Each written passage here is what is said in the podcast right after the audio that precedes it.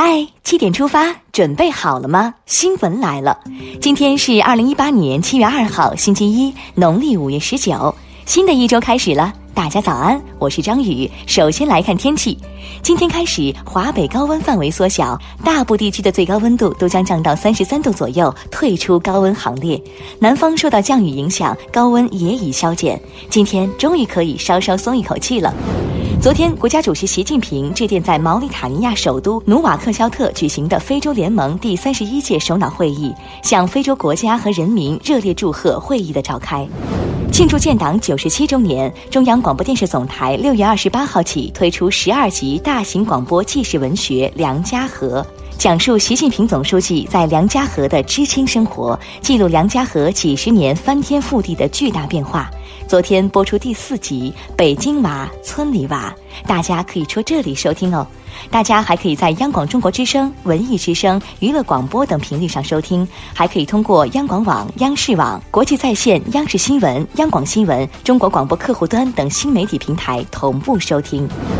昨天上午，香港特区政府举行升旗仪式和酒会，庆祝香港回归祖国二十一周年。香港特区行政长官林郑月娥、特区政府主要官员及中央政府驻港机构负责人等约两千四百位嘉宾出席升旗仪式，约一千名市民在现场观礼。近日，中央第二环保督察组在回头看期间，对包头工业废渣处理情况督查发现，包头市工业园区废渣管理处置混乱，市经信委作为整改牵头部门履职不力，园区管理部门监督不到位，渣场建设滞后，违规倾倒问题突出。以铁的决心打好污染防治攻坚战，任何人都不能打折扣。昨天是上海实施境外旅客购物离境退税政策三周年的日子。三年来，上海累计为四点八万余名境外旅客开具四点九万份退税申请单，办理退税七千万元，退税物品销售额达六点五亿元。外国游客可以更放心的买买买了。国内的游客也迎来一条利好的消息：暑运第一天，全国铁路进行又一次调图，十六辆长编组复兴号在京沪高铁北京南至上海虹桥间首次投入运营，迎接暑运大考。这是由我国自主研制的全球最长高铁列车，座位更宽，充电更便捷，小伙伴们快去体验一下吧！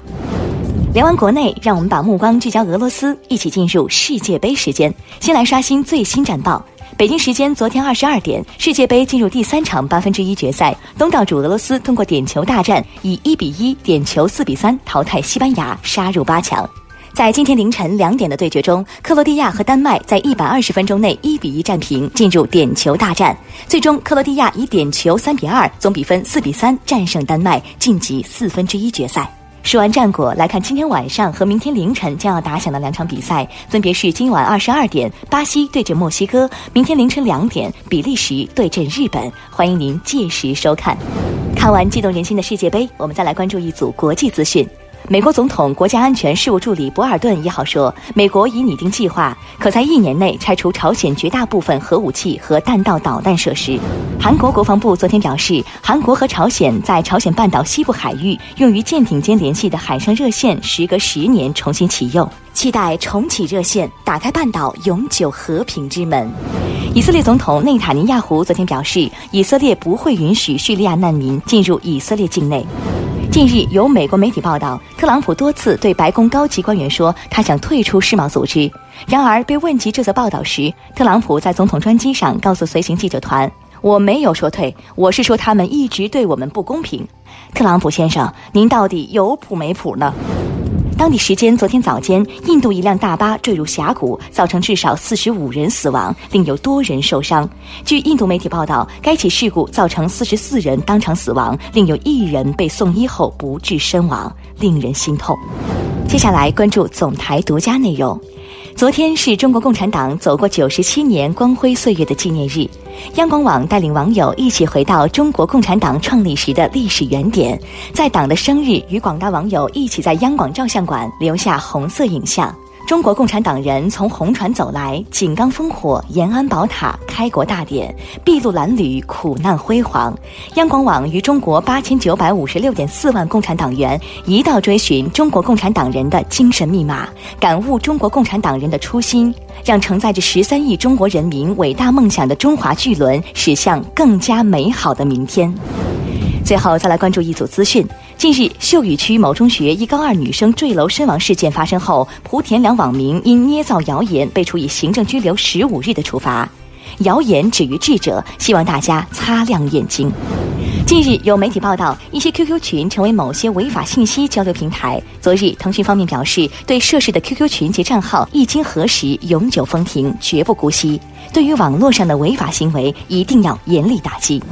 杭州市小客车调控三项优化调整政策昨天起正式实施。现有摇号基础上，杭州将为九摇不中的个人另行组织两次摇号。不管中不中签，先为暖心的举措点个赞。近日，江西省森林公安局公布了迄今为止最大一起贩卖野生动物案，涉案动物一万七千余只，销售网络覆盖全国十五个省。经专案组调查，不少公职人员参与贩卖，严惩。在二零一八年国际田联钻石联赛巴黎站的男子一百米比赛中，中国飞人苏炳添再次跑出九秒九一的个人最好成绩，获得本站第三名。这是苏炳添在九天之内第二次跑出平亚洲纪录的成绩，期待未来跑出更好的成绩。最后进入今天的每日一席话：己所不欲，勿施于人。